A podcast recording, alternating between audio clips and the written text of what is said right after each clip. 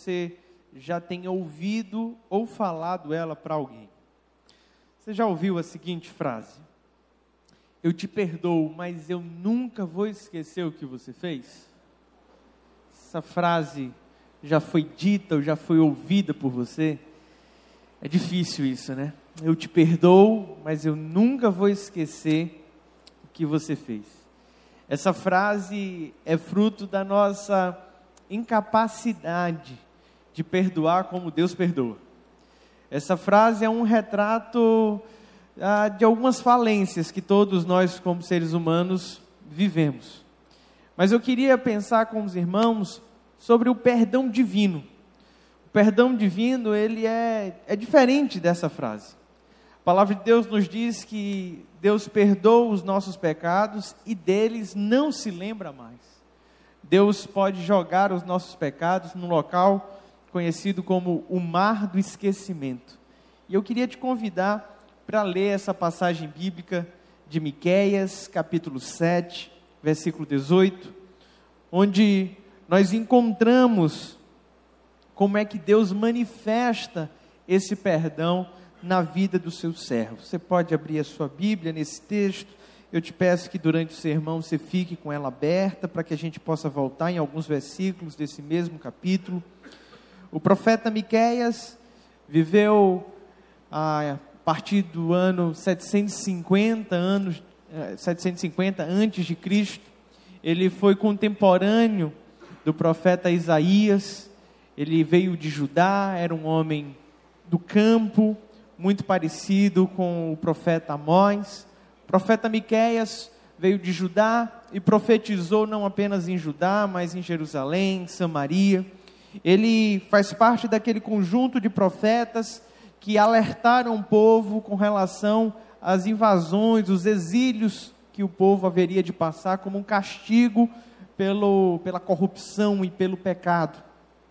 Quando ele escreve seu livro, seu livro é repleto de denúncias com relação à corrupção moral daquela, daquela nação, todos, todas as instâncias políticas estavam de alguma maneira corrompidas, juízes, governantes e poderosos, né, as pessoas que tinham posses, todos haviam se corrompido.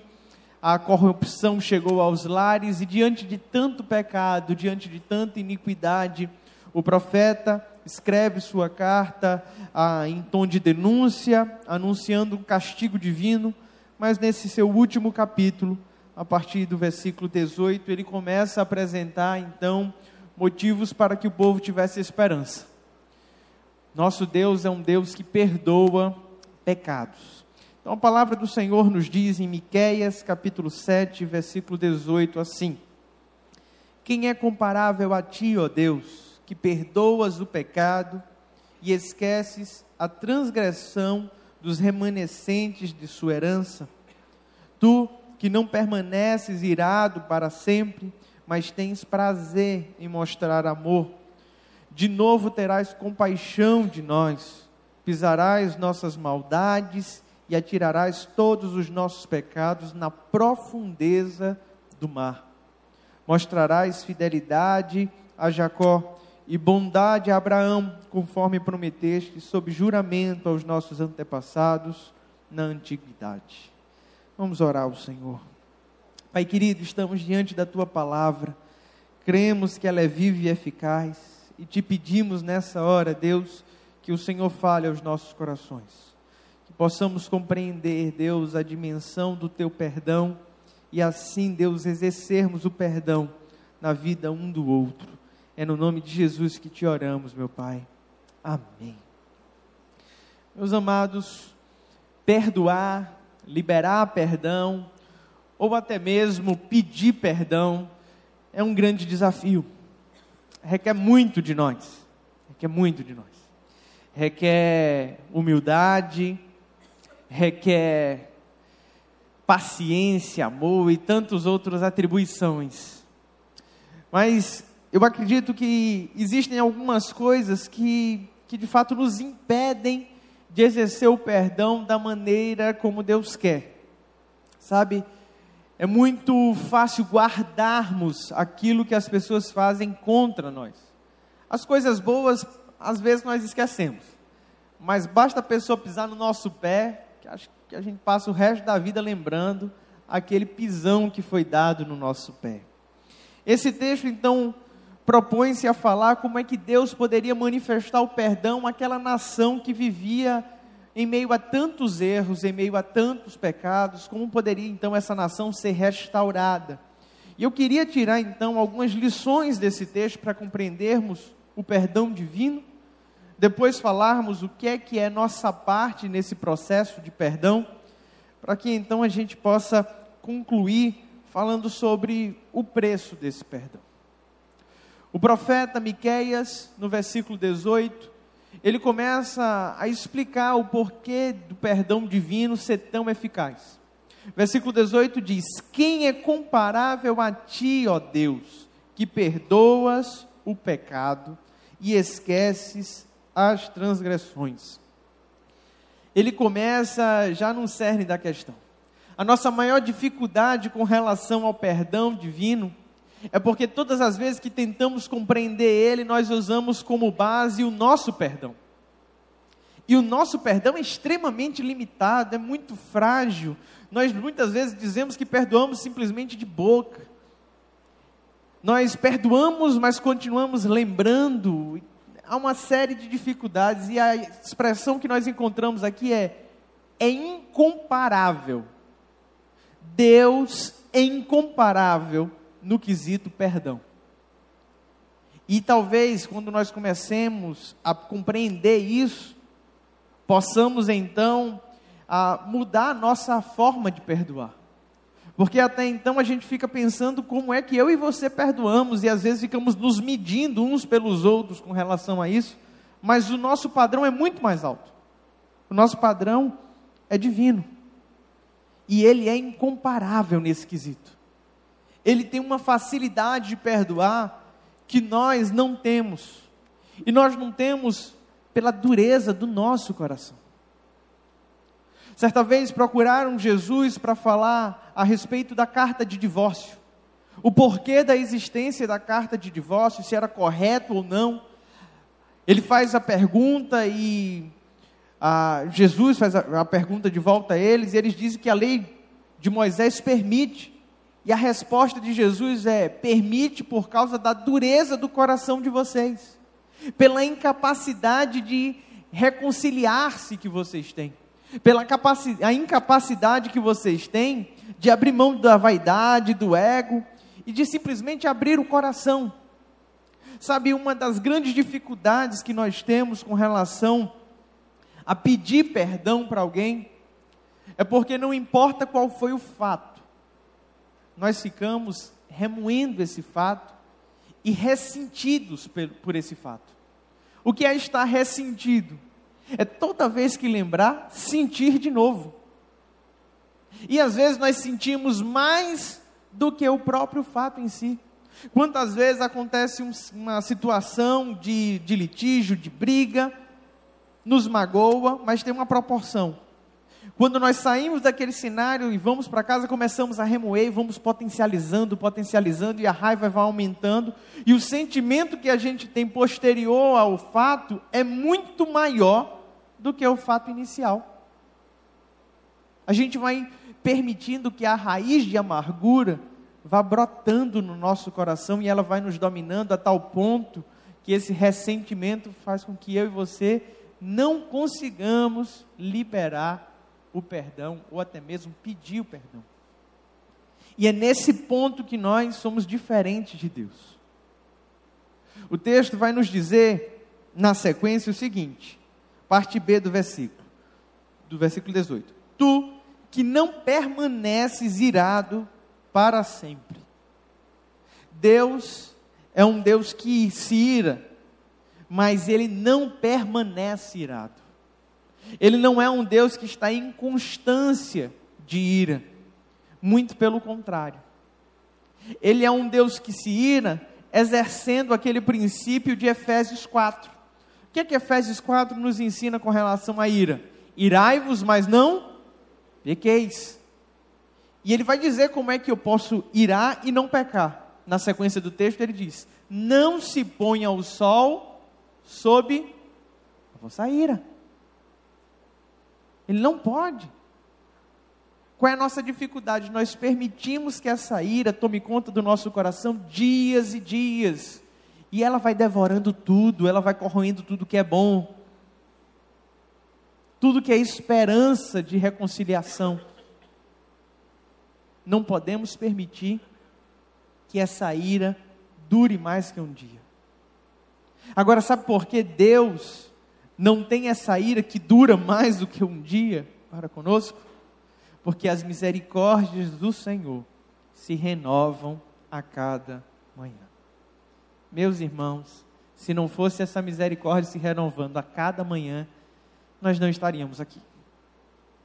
Se a ira do Senhor passasse mais de um dia, e lógico, quando eu estou falando sobre dia aqui, para um Deus atemporal, é uma figura de linguagem, mas a ideia de continuidade de ira,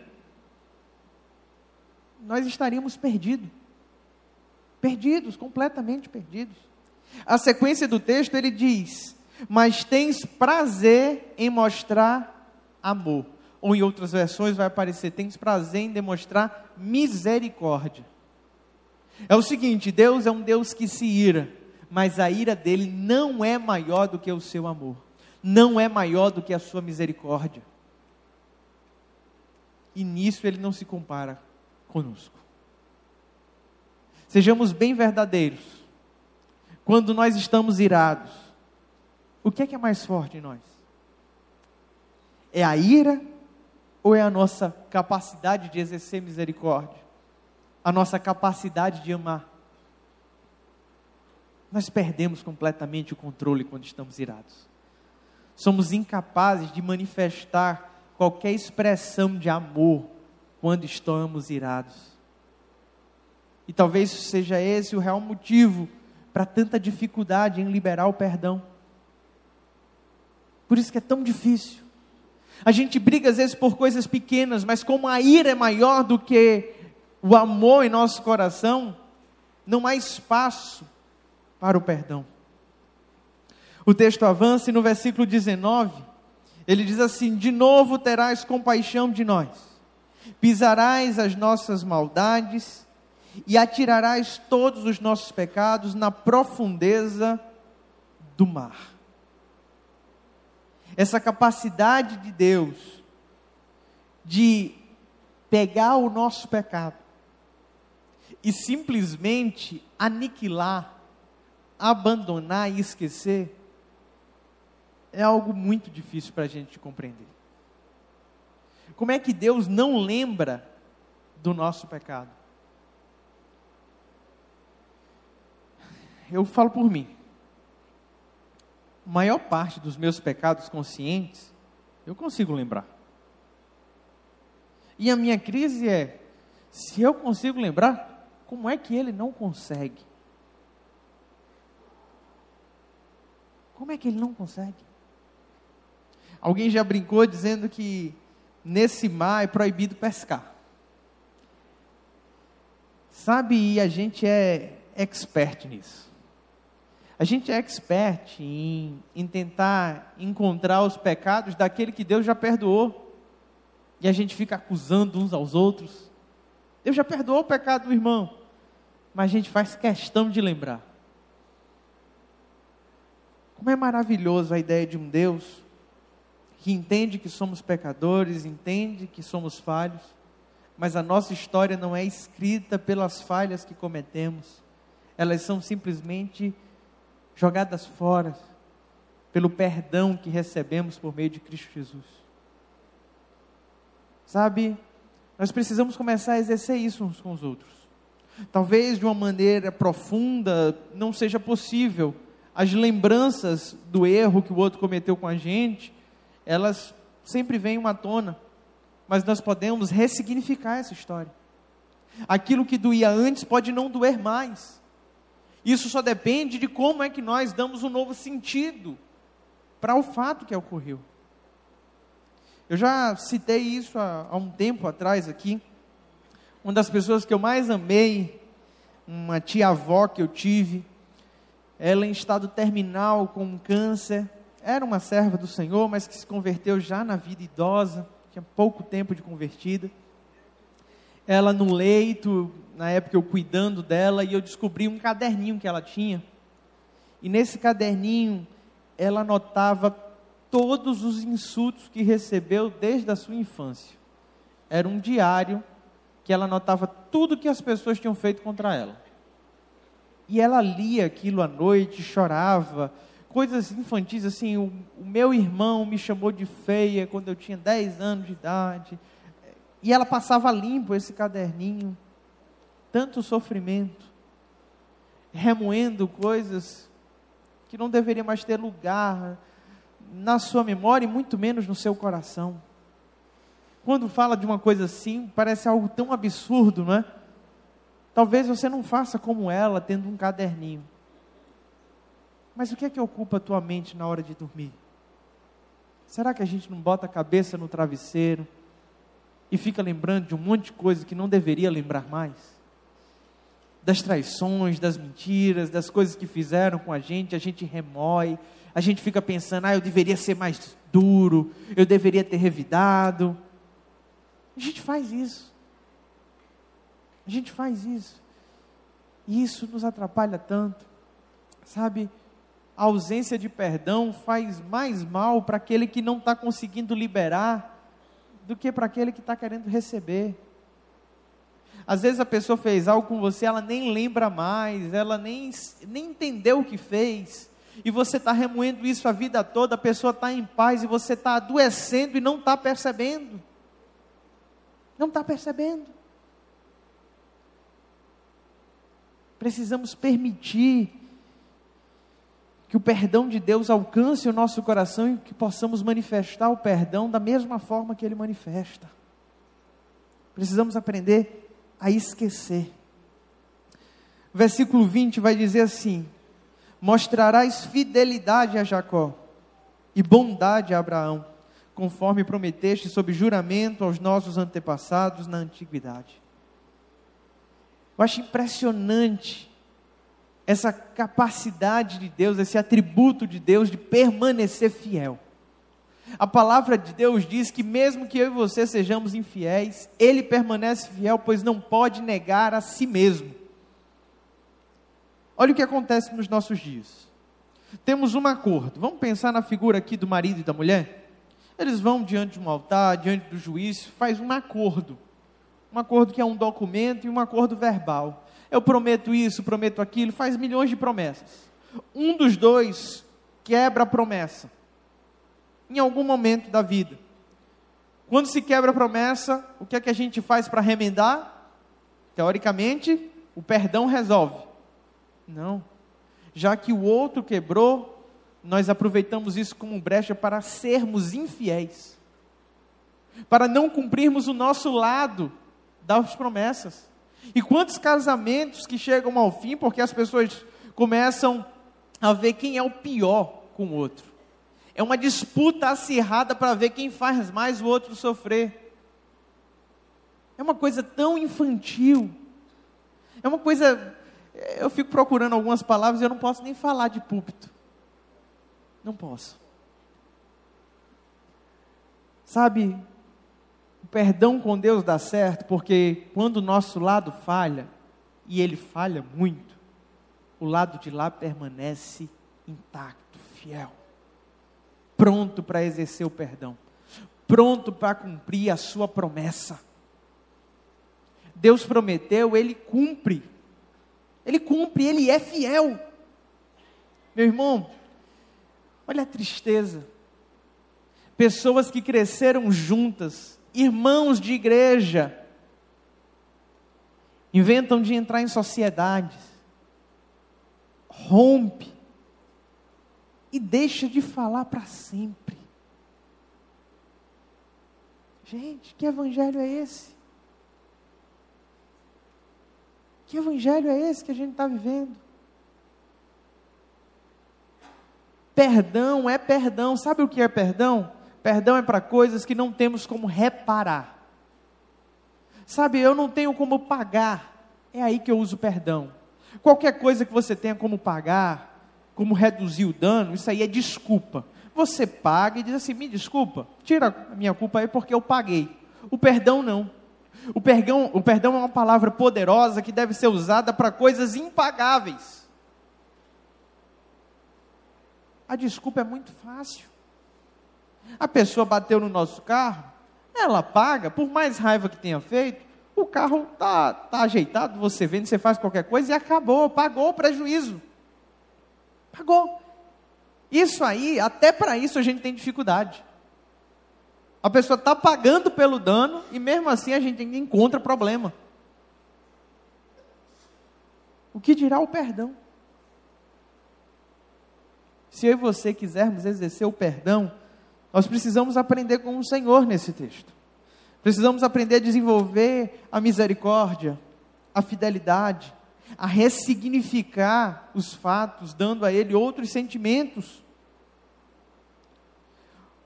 Parte B do versículo diz: E a bondade de Abraão mostrarás a bondade a Abraão, na verdade. Desculpe.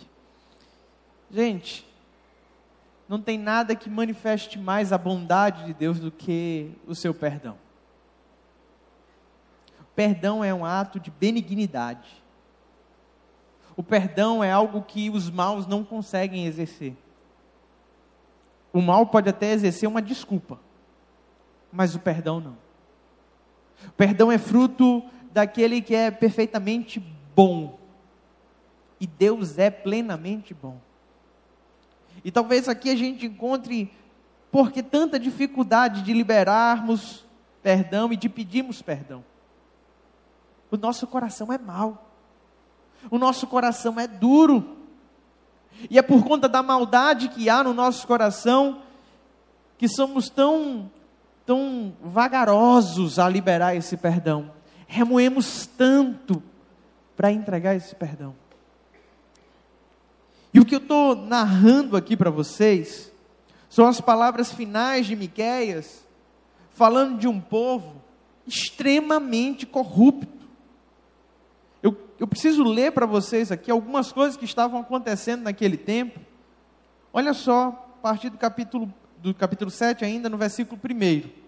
Diz assim: Ai de mim, sou como quem colhe frutos de verão na respinga da vinha não há nenhum cacho de uvas para provar, nem figo novo que eu tanto desejo. Os piedosos desapareceram do país, não há um justo sequer. Todos estão à espreita para derramar sangue, cada um caça seu irmão com uma armadilha, com as mãos prontas para fazer o mal. O governante exige presentes, o juiz aceita suborno, os poderosos impõem o que querem, todos tramam em conjunto. O melhor deles é com o espinheiro, e o mais correto é pior que uma cerca de espinhos.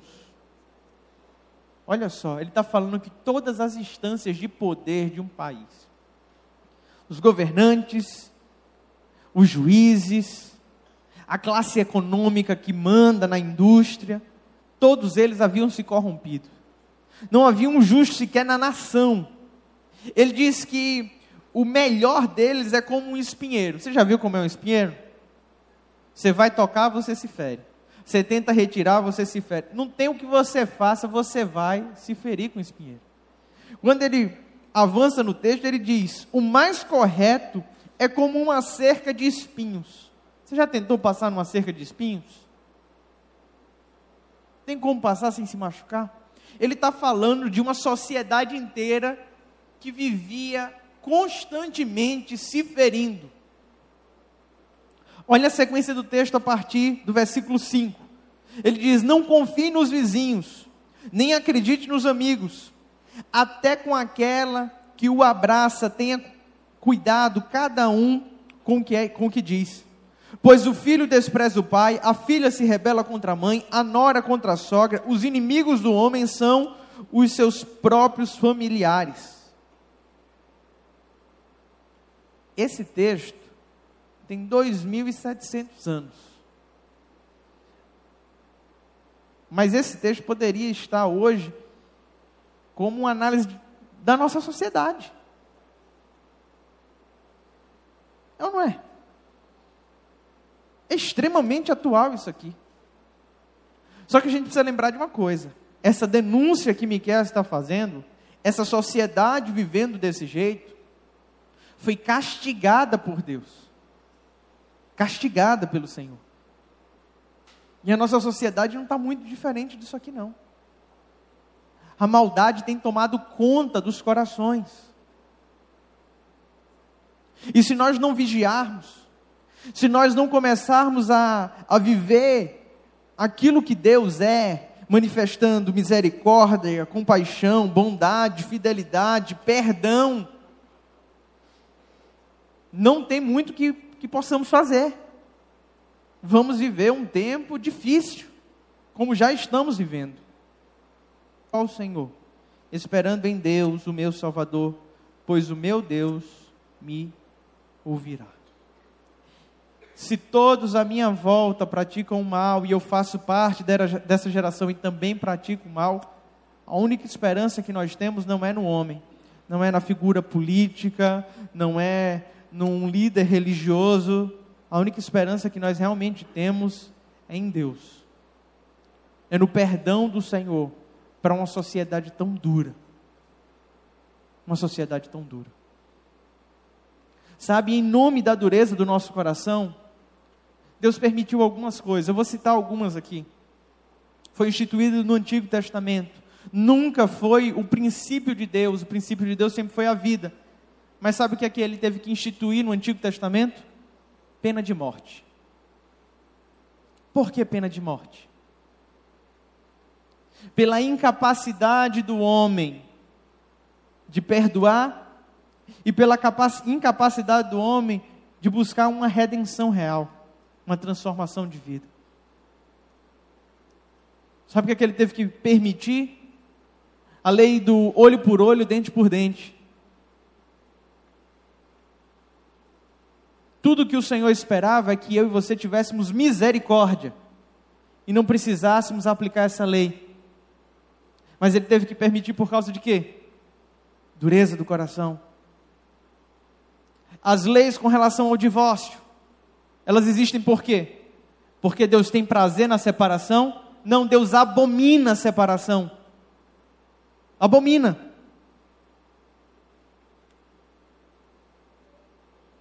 E hoje a gente separa por qualquer motivo. Qualquer motivo. E aí ele tem que criar um conjuntinho de regras para poder trazer mais alívio a cabeça de um, não, olha, se for em caso de adultério, não, se for assim. Gente, dureza de coração. Dureza de coração. O projeto de Deus sempre foi que eu e você pudéssemos exercer o perdão. Mas a dureza do nosso coração criou uma série de monstros para a nossa sociedade. A gente precisa mudar o nosso jeito de ser.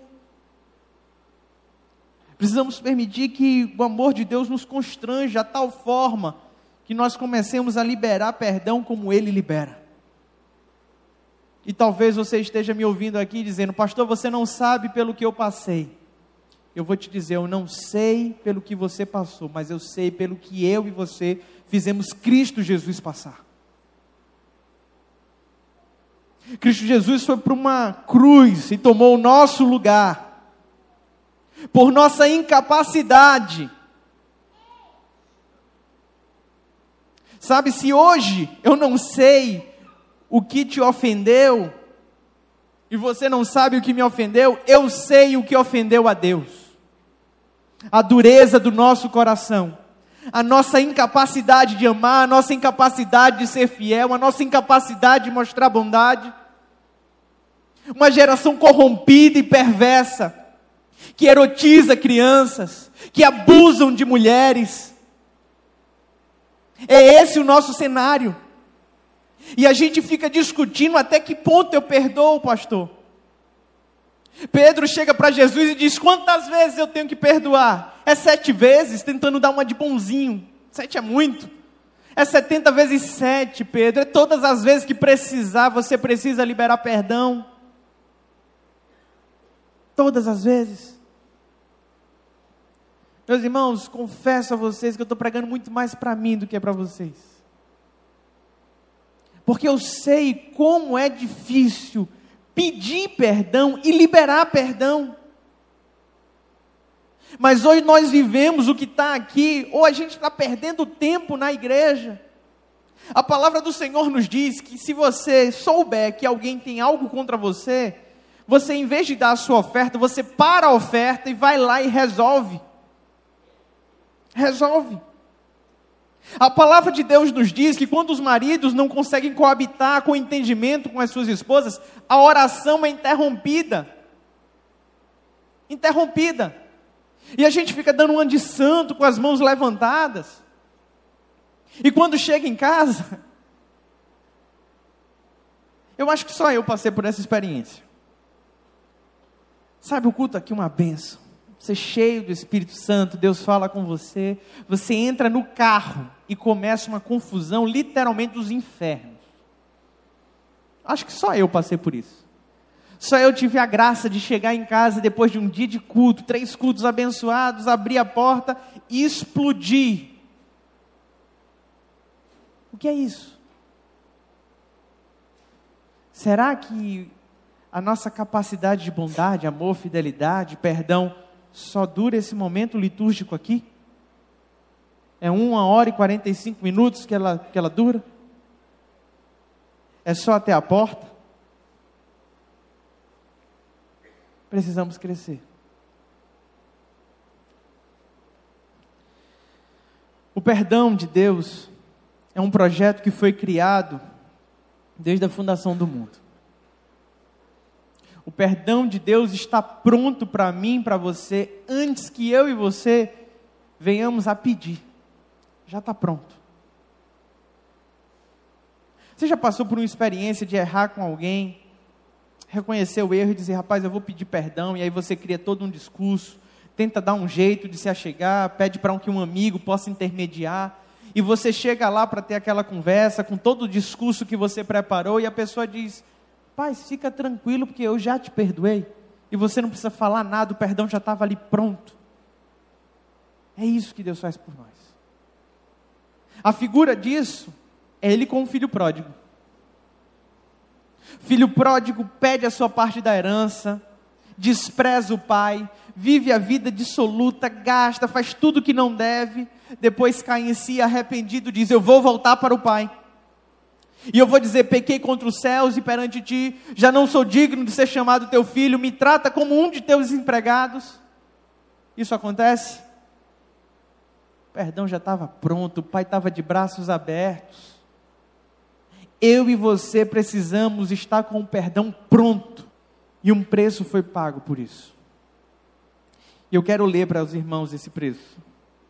Isaías, capítulo 53. Nós encontramos a figura do servo sofredor. O profeta Isaías, prevendo aquilo que aconteceria com Cristo Jesus, ele narra de uma maneira fidedigna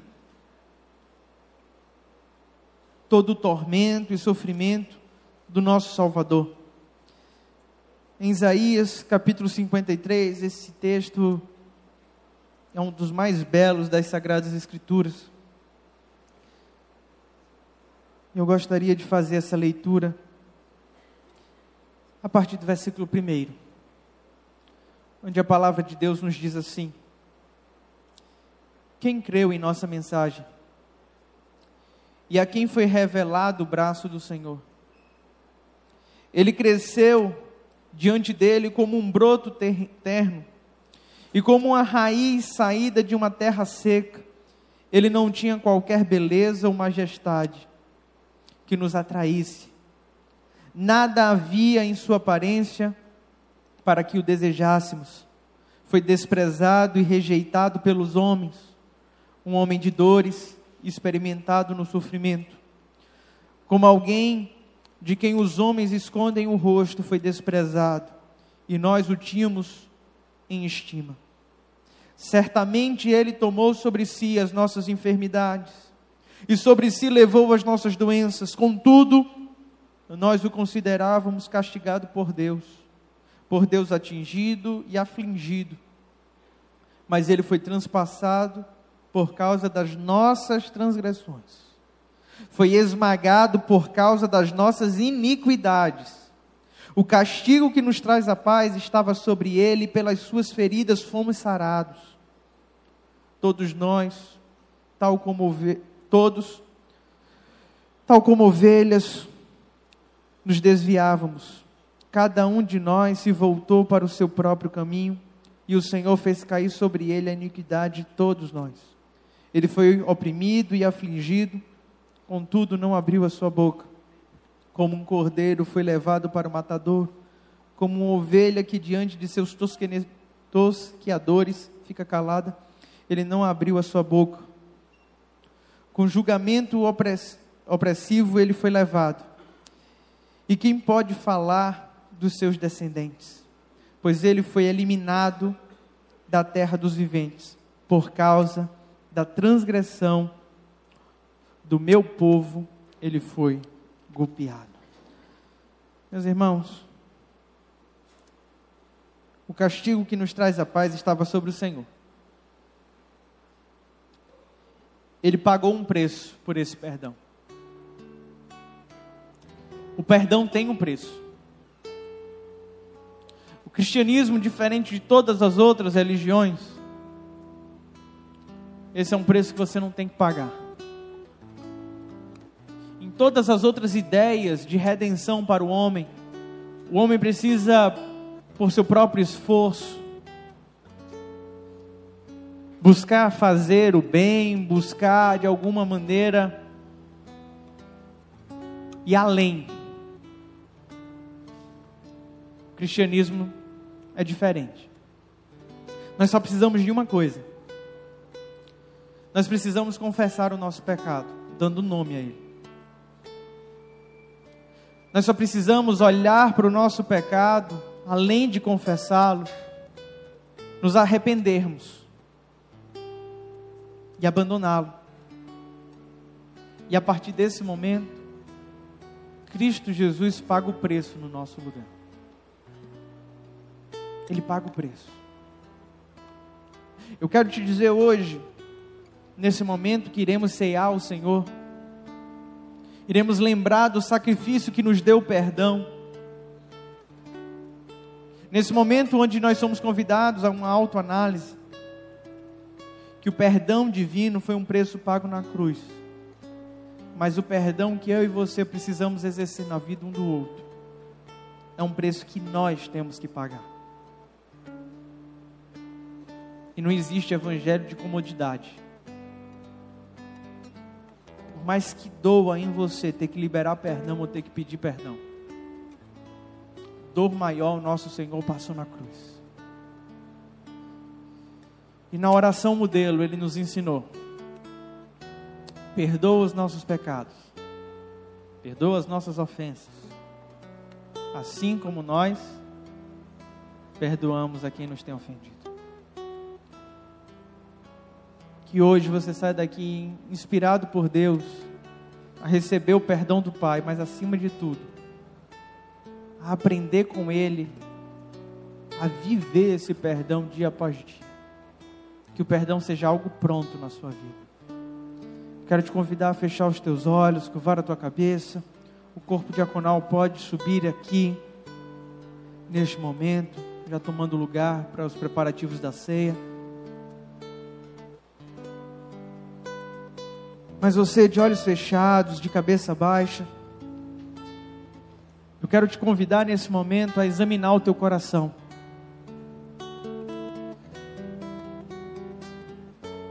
Se você veio a esse lugar precisando de perdão, precisando de restauração, eu quero te dizer que você está no lugar certo. Se você veio a esse lugar com pendências, tendo que liberar perdão, o Espírito Santo de Deus quer te, quer operar na tua vida nessa hora, gerando o fruto do Espírito. Onde o amor, a bondade, a fidelidade vão te dar forças suficientes para que você exerça o perdão. Quero orar por você nesse momento. Senhor, nosso Deus e Pai, eu te louvo por cada vida que está aqui nesse lugar. Mas eu te louvo, Deus, porque cada uma delas que foram conduzidas até aqui estão tendo a oportunidade, Deus,